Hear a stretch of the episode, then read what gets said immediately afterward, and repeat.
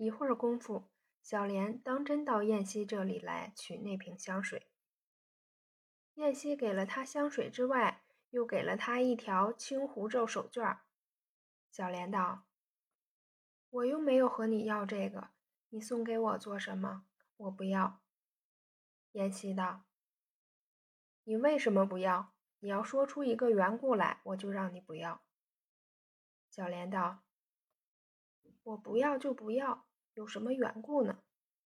燕西就把手绢乱塞他手上。非要他带去不可。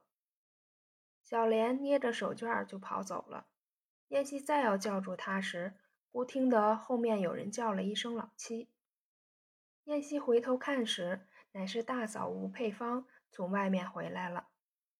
燕西道：“我正找你呢，你倒回来了。”佩芳道：“我刚才看见一个人走这里过去了，是不是小莲？”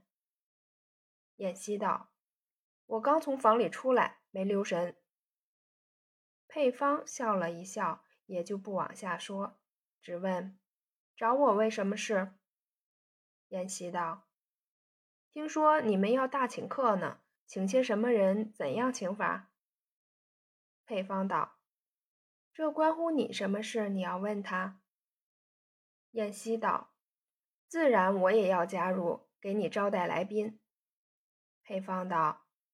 我们是双请的，招待员应该也要成双作对。秀珠妹妹能来吗？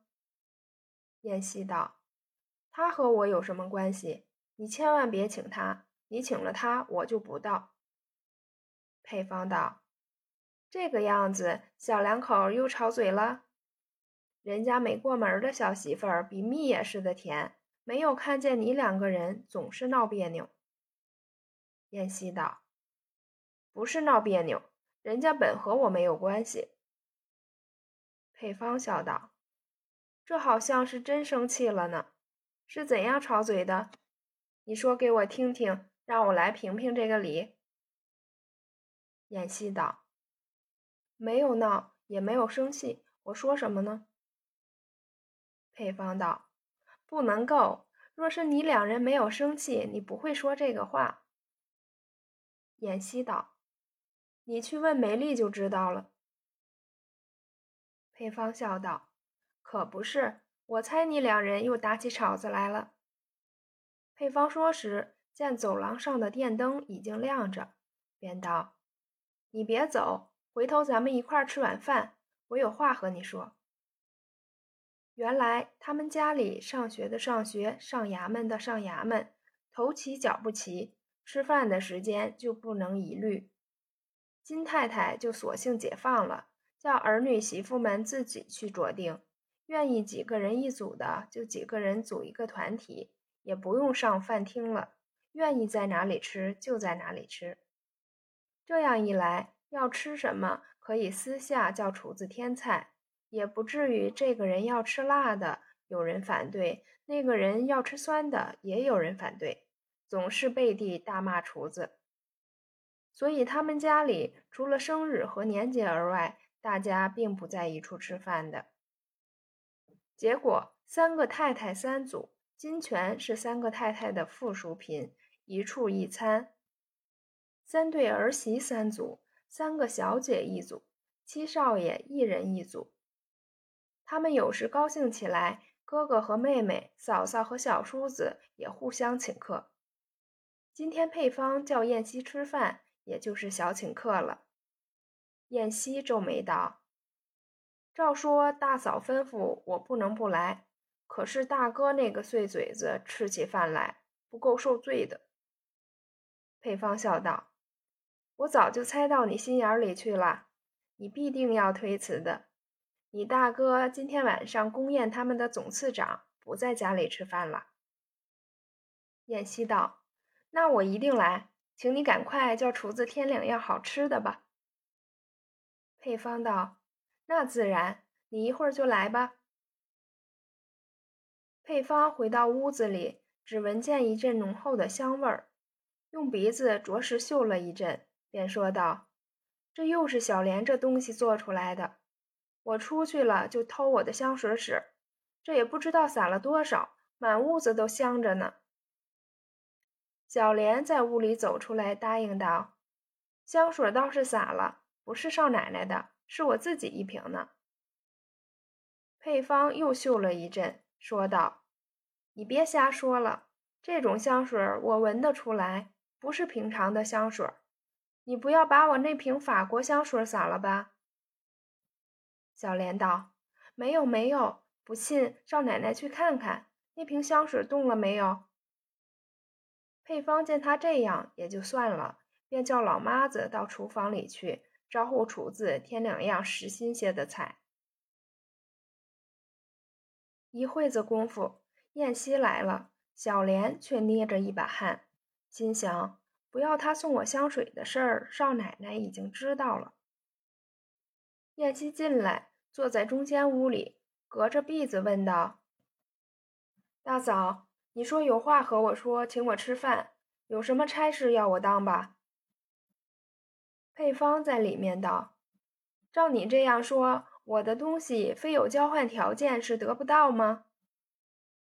燕西笑道：“这又不是我说的，原是你言明有话说，请我吃饭呢。”裴芳道：“话自然有话说，不见得就支持你当差事呀。”说时，配方换了一件短衣服出来，一面扣着肋下的纽扣，一面低着头望一望胸前。燕西道。大嫂也是那样小家子气象，回来就把衣服换了。其实时兴的衣服不应该苦留。我看见许多人看见时兴什么就做什么，做了呢，以为是称心的东西，舍不得穿，老是搁着。将来动还没动呢，又不时兴，只好重改一回，留在家里随便穿，另外做时兴的。做了时兴的，还是照样办。这一辈子也穿不了改做的衣服呢。配方道：“我倒不是舍不得衣服，穿着长衣服怪不方便的。我们的长袍又不像你们的长衫，腰身和摆都要做的极小，走起路来迈不开步。穿短衣服就自由的多了。”燕西道：“这倒是实话，不过长衣服在冬天里是很合宜。”第一就是两只胳膊省得冻着。配方笑道：“我看你很在这些事上面用功，一个年轻轻的人不干些正经事儿，太没有出息。”燕西笑道：“这是大嫂自己引着人家说呢，这会子又说人家不正经了。”说时，厨子已经送着饭菜来，小莲就揭开提盒。一样一样放在小圆桌上，两对面放着两份杯筷。燕西道：“又要杯子做什么？”配方道：“我这里还有点子香槟酒，请你喝一杯。我也不能为你特意买这个，是你哥哥替部里买的，带了两瓶回来。”当时小莲拿着酒瓶子出来，斟了一杯放在左边，对燕西道。七爷这儿坐。燕西欠了一欠身子，笑道：“劳驾。”配方道：“老七这样客气。”燕西道：“到你这儿来了，我总是客，当然要客气些。”配方点头微笑，便和燕西对面坐着饮酒。对小莲道：“你去把我衣服叠起来，不用你在这里。”小莲答应着去了。配方问燕西道：“你看这丫头还算机灵吗？”燕西道：“知臣莫若君，你的人你自己应该知道，问我做什么？”配方道：“我自己自然知道，但是我也要问问人究竟怎么样。”燕西笑道：“强将手下无弱兵，自然是好的。”配方端着酒杯，抿着嘴，呷了一口，一个人微笑。燕西道：“大嫂什么事快活，由心里乐出来。”配方道：“我乐你呢。”燕西道：“我有什么可笑的？”配方回转头望一望，见老妈子也不在面前，便对燕西笑道：“你不是喜欢小莲吗？我说叫她伺候你也不止一回了。她呢，那不必说，是你刚说的话由心眼里乐出来。现在是良好病亦好，我叫他去伺候你，你看好不好？”燕西笑道：“大嫂是这样说笑话，真成了《红楼梦》的宝二爷，没结婚的人要丫头伺候着。”恐怕只这一句话，我够父亲一顿骂了。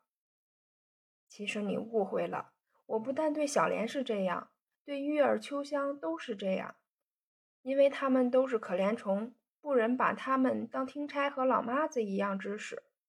你就在这上面疑心我，不是冤枉吗？这个话我原不肯说出来，因为你一再的挑眼，我不得不说了。配方道。你以为我请你吃饭是和你讲理来了吗？你才是多心呢。我老实告诉你吧，我已经不愿留着他了，因为你心疼他，所以我说让你去支持。你若是不要，我就要把他送走的。燕西心想：这为什么？莫非就为的那瓶香水吗？可是他一进门碰着我就请我吃饭，并没有知道这回事了。便笑道：“我看你主仆二人感情怪好的，他有什么事不对，你说他两句就得了。他很调皮的，你一说，第二回就绝不会错了。”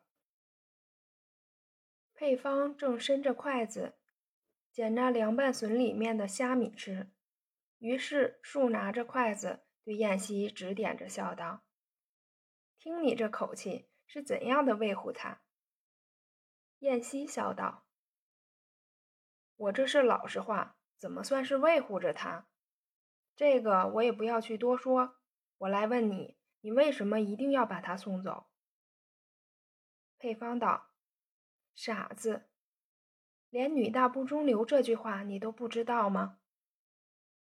妍希道：“既然不中留，送到我那里去就中留了吗？前两年呢，他是一个小孩子。”说让他给我做做事，那还说得过去。现在他十六七岁了。配方道：“十六七岁要什么紧？我没来的时候，你大哥就爱使唤丫头。”燕西笑道：“那倒是真的。那个时候，老大有些红楼迷，专门学贾宝玉。父亲又在广东，家里由他闹，母亲是不管的。”配方道：“可不是，我就为他这种脾气，不敢让小莲在我这院子里待着。我本来想叫他去伺候母亲，他老人家有个小兰呢，或者不受。”燕西起先是把配方的话当着开玩笑，现在听他的口音，明白了十成之八九。原来他们主仆在那里实行演三角恋爱。他是故意做圈套、气凤举的。从前对小莲有意无意之间还可以联系联系他，而今明白了内幕，还应该避嫌才是呢。当时燕西低头喝酒吃菜，没有作声。配方笑道：“心里自然是愿意，只是不好意思答应罢了。其实只要你答应一句话，我给你保留着。”等你结了婚，再让他伺候你也成。你不要以为你哥哥会怪你，这是我的人，我爱怎么办就怎么办。燕西一时是心里明白，口里苦说不出来，只得笑笑。恰好老妈子小莲都来了，两人就把谈风止住，只说些别的事。吃完了饭，燕西就说要找人，便溜出来了。心想：我最怕是和老大搅麻烦，我还敢惹他吗？因此两天之内不敢上配方院子里去，也不敢找小莲做事了。